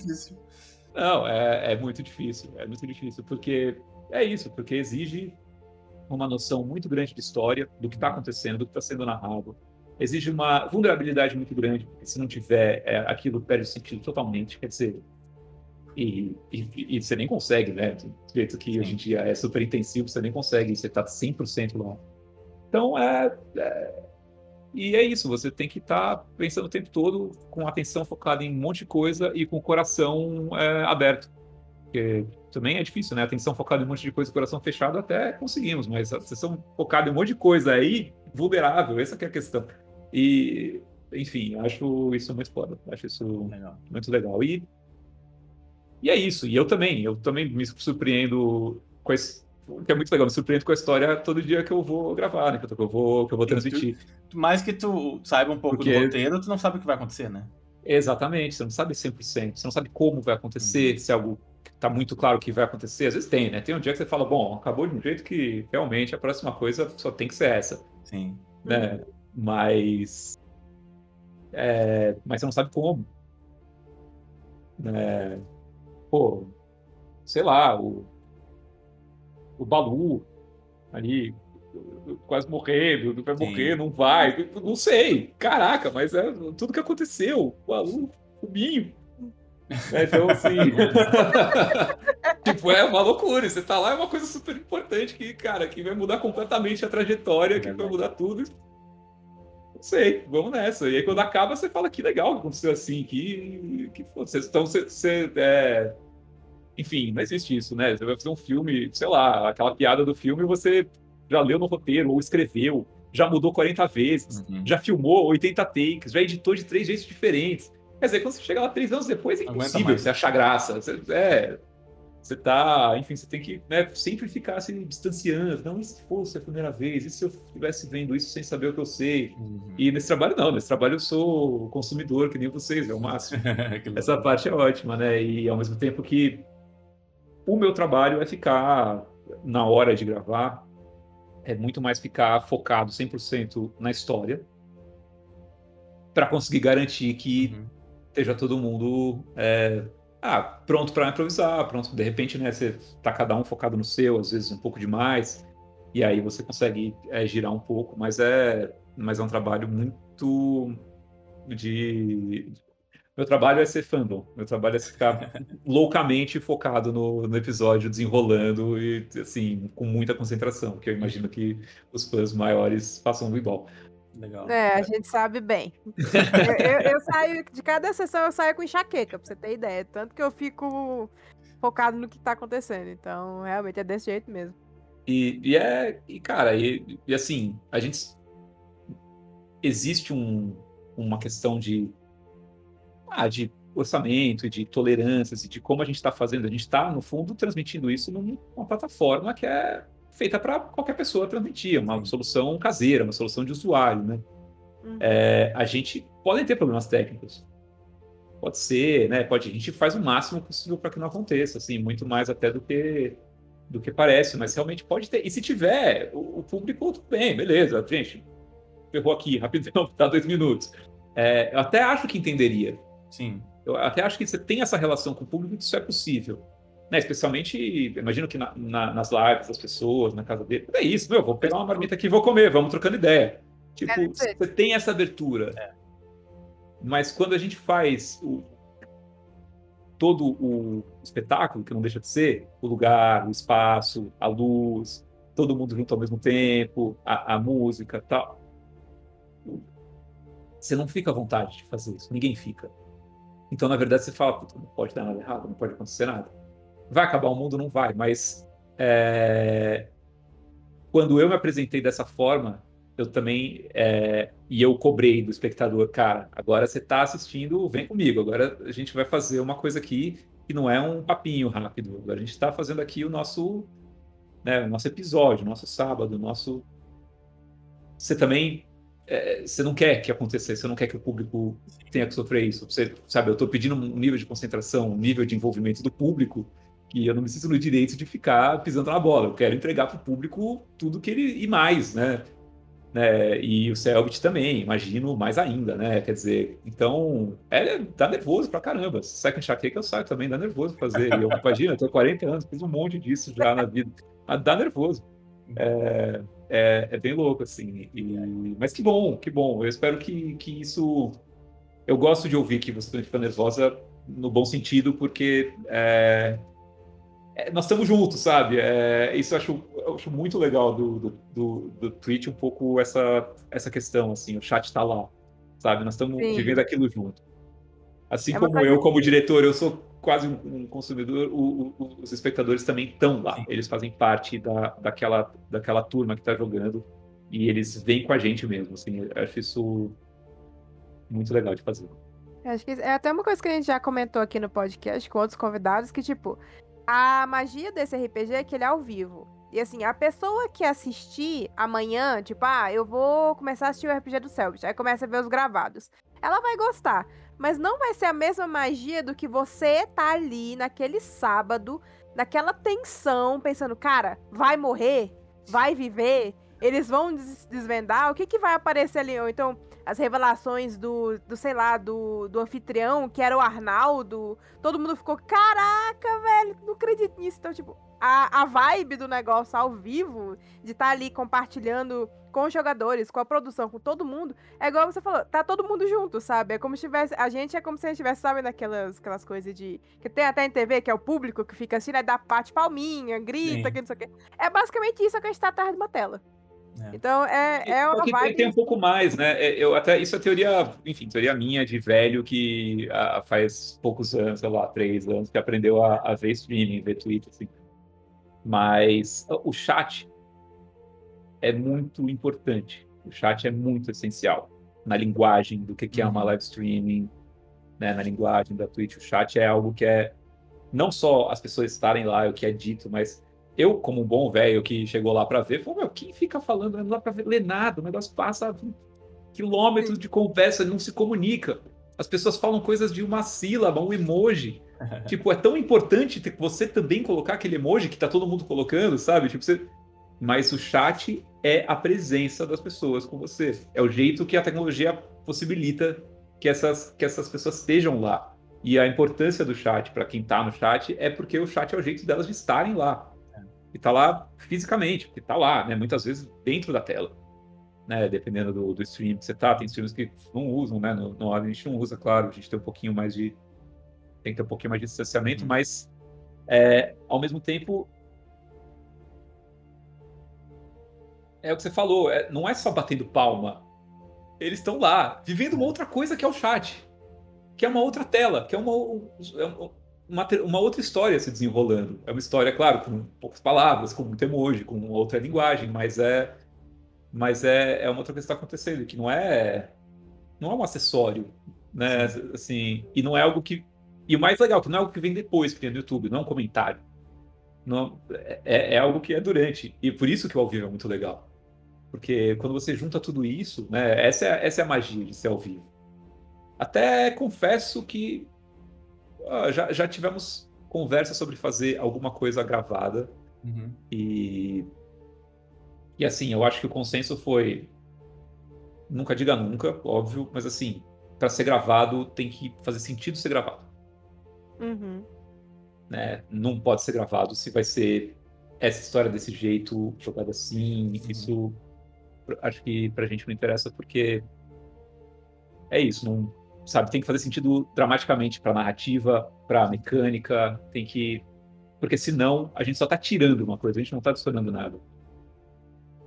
E é o um negócio, vai ficar mais bem acabado, vai entrar tudo na hora certa, vai ter mais é, cutscene, vai ter mais, provavelmente, vai ter menos erro, provavelmente, mas a gente está acrescentando, a gente está tirando. Quem está assistindo com a gente está lá para ver é, cutscene. Eu acho que está lá para ver cutscene, mas junto, né? É. E não é, então, então acho que esse balanço é muito delicado, sabe? Eu acho que é algo que, que a gente tem, tem muito cuidado mesmo para não, não estragar. Porque é, é algo que foi. E aí também, mérito total, né? Dessa. Ah, do Selbit, da equipe, da equipe que já estava na RPG né, antes do Calamidade, que é, que é isso, é conseguir mesmo balancear essa arte, balancear todas essas coisas são muito legais de ver acontecendo, de ver a imagem e com esse jogo que é muito legal de assistir sendo jogado, com esse e com essa história que é, enfim, aí também que é muito boa, né? Uhum. Além de tudo, ainda tem essa história boa. Ela é muito boa. Fazer, fazer um podcast semanal que comenta sobre a história, né? Alguma coisa tem que ter aí pra gente, pra gente falar, né? Não, tem, pô, tem, às vezes eu até falo pro. Não, se puder, não me dá spoiler. se não precisar de mim, não me dá spoiler, não quero saber. Depois eu não quero ver que é muito boa, cara. Pô, é realmente. Acho que. É, é isso, sabe? É, o, o, meu lugar ali é conseguir amplificar ao máximo as artes, a história, o, o jogo. É, acho que. Porque já era um produto muito bom antes de ser presencial, já era tudo muito Sim. bom, assim. E nós estamos falando. Ah, nós estamos falando com gente muito boa, né? Muito com eu já falei que eles são muito bons milhares de vezes, não tem que editar isso, porque eu pareço uma tiete aqui, mas eles são todos é, streamers consagrados, né? nem que não fosse eu falando, são pessoas que têm uma, uma boa audiência, são pessoas que, né, que existem nesse universo do streaming, né, já.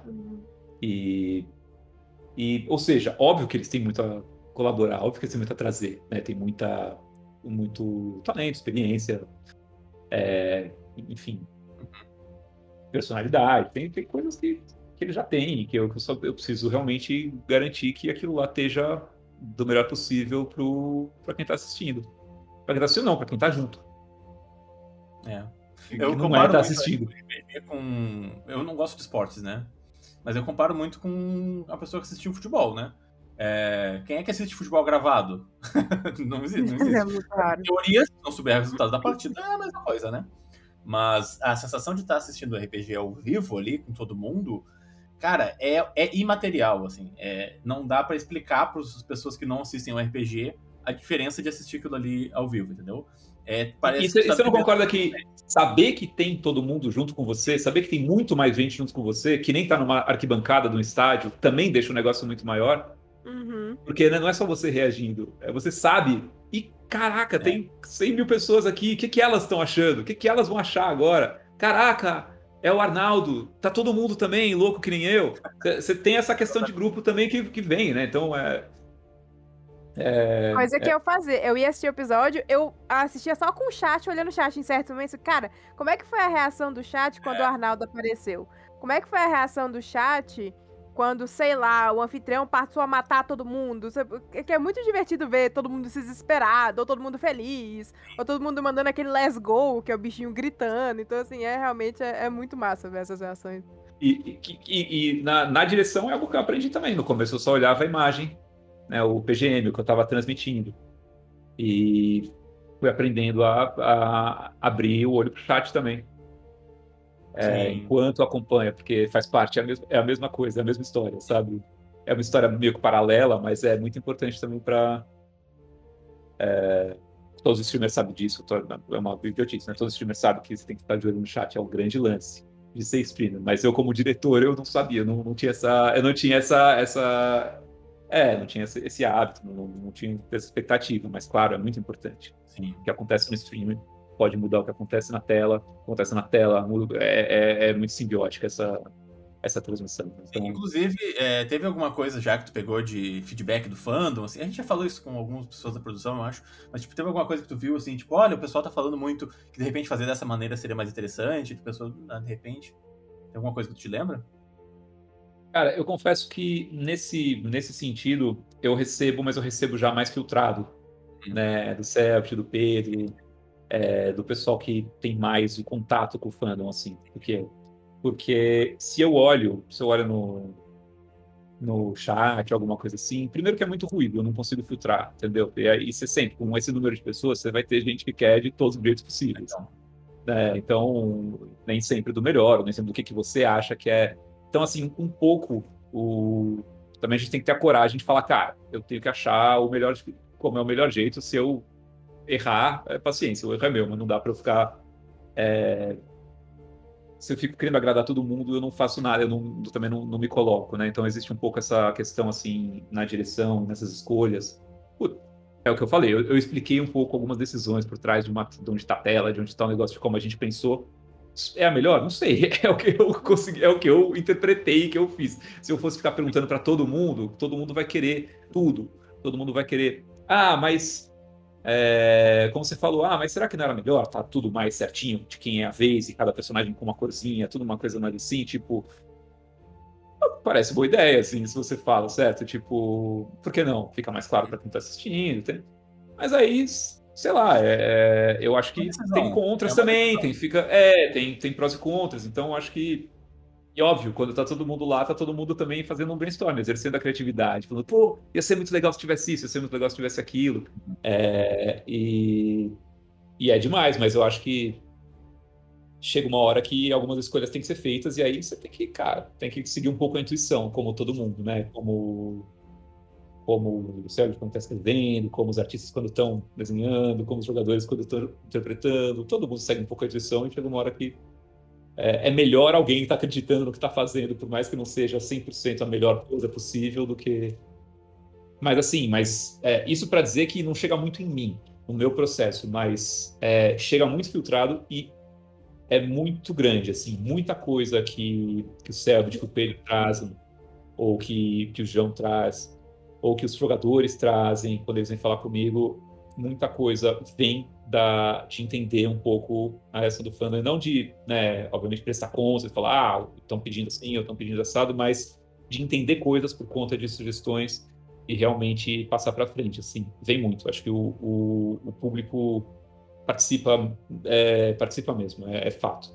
Sim, participa em, sei lá, é, falando da, da, minha parte, que acho que, é, que, eu, que eu tenho mais controle, participa muito das escolhas estéticas, participa muito de questões técnicas, é, mais do que imagina. Assim. Mas, uhum. é, mas aí realmente eu acho que, enfim, como o público é dos streamers, não é meu. Eles são mais Ele vem né? pelos streamers, entendeu? Quem me apresenta um pouco, eles são os streamers. Faz bastante sentido. É, já encaminhando então pro nosso. para encerrar aqui, a gente tinha liberado uma vez. É, a gente.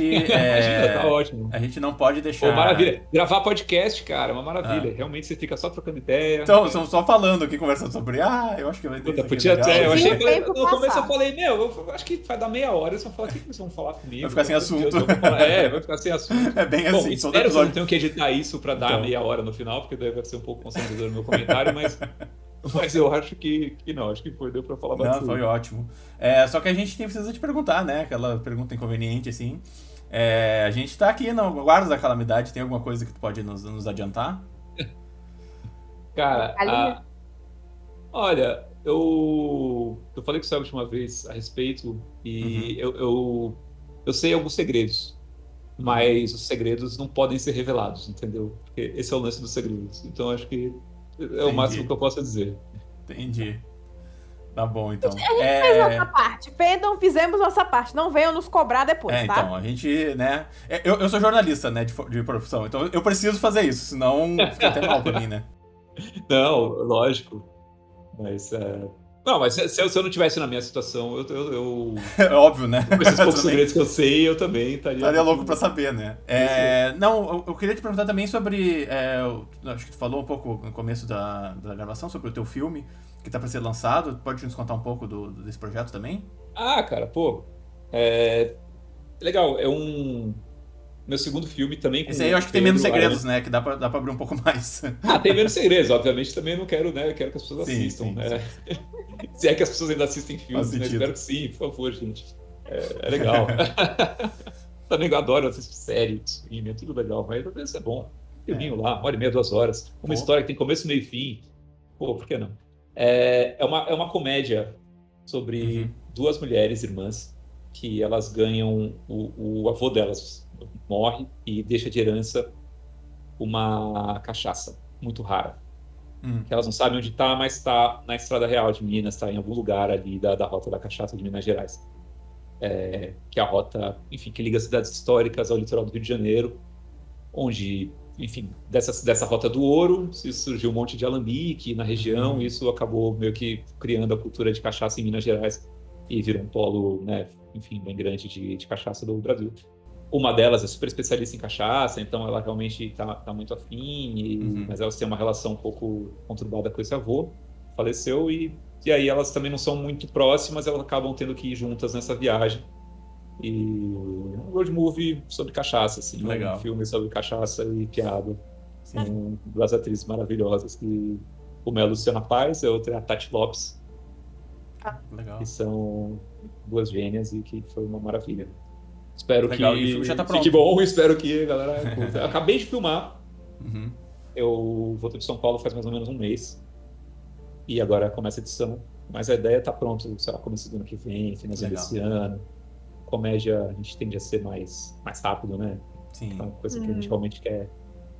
Enfim, quer que chegue logo no público, quer que não envelheça muito, quer que fique fresca. Sim, sim. Então, faz sentido. Então tá, cara, a gente quer te agradecer muito por ter dado, passado esse tempo com a gente aqui, conversado um pouco sobre essa, essa aventura que é dirigir um pouco do Ordem, assim. É, se quiser deixar algum recado aí pra galera que assiste Pô, o Ordemcast também. Não, queria agradecer demais aí o convite, é muito legal poder é, fazer parte, foi muito legal fazer parte desse mundo, é muito legal poder, uhum. sabe, discutir, fazer, uhum. fazer mais, porque é, realmente é apaixonante, eu entendo perfeitamente é, o fandom, é, é realmente é eu fico assim também, adoro falar sobre isso. E. Não, cara, e é isso. Eu, eu acho que. O que mais eu posso falar? É. Cara, assim. Posso ser bem sincero, quero agradecer demais o Selbit, porque no fundo foi uma foi um convite, né? Ele me ofereceu uhum. uma oportunidade de assim trabalhar com uma coisa que eu sei que é muito preciosa para eles. Uhum. É, realmente, é, é, ele é uma pessoa que me impressionou muito depois que eu conheci ele é, porque ele é muito inteligente, ele é realmente muito bom. Ele faz as coisas realmente num nível de. Sim, é isso, né? Não é à toa que é tudo. É tudo muito bem feito, muito até o fim. Ele, e, cara, e ele é, ao mesmo tempo ele é muito envolvido. Ele é realmente. Cara, ele ama é, esse universo de verdade muito, assim. Então, é, quando ele divide com vocês, com o público, imagino que seja algo muito catártico para ele, muito importante, muito legal. Mas o fato dele ter dividido comigo e permitido entrar assim foi foi massa, foi massa demais, foi assim muito generoso, muito muito bonito, cara. Eu realmente não tenho nem acho que é isso, é, porque eu, eu sou uma pessoa que foi é, convidada, contratada, entre aspas, para estar aqui, né? E eu me apaixonei durante, assim.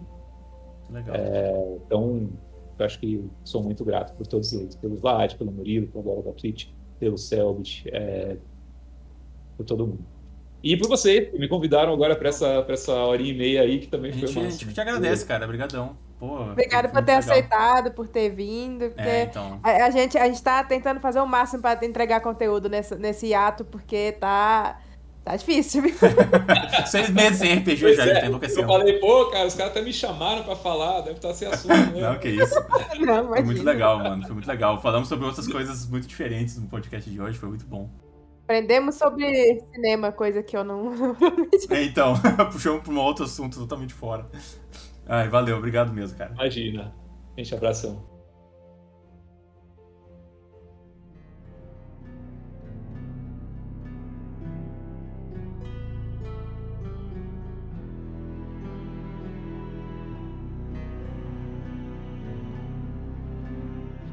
Então foi isso, gente. Muito obrigada por terem assistido esse episódio. Espero que vocês tenham gostado do nosso episódio especial com o Júlio, com o diretor, né, que ajuda o Selbit com a direção do Rodé Paranormal presencial. E eu também queria agradecer os nossos apoiadores que nos ajudam a manter esse podcast de pé, que são Ademi Vickley, Breno Portela, Davi Alex, Davi Pontes, Gabi Yu, Jamile Leyman, João Felipe Jacome, Kael, Lei Santos, Lívia Liu, Mariana Cipolla, Matheus Gonçalves, Miguel Beholder, Rafael Gediel, Rafael Lange, Rankin, Rodrigo Cardoso, Chay, Tracol e Victor Castelo.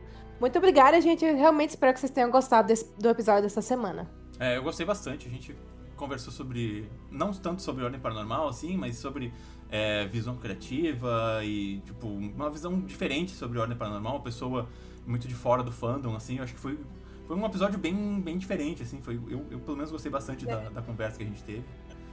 Eu amo muito a Ordem Paranormal, mas às vezes é bom a gente conversar é. de outras coisas além da Ordem Paranormal. É, e, corre, eu sei lá, eu acho que é muito interessante ver como pessoas de outras áreas veem o projeto também, uhum. e como ele mesmo se adequou à, à, linguagem do RPG, e como é que ele vê as strings e a coisa da live toda. Eu achei, sei lá, eu achei um assunto fascinante, assim. É, mas é isso, gente. Então, muito obrigado a todo mundo que assistiu. É, não esqueçam de dar like, comentar, né? Se inscrever no nosso canal se vocês não são inscritos.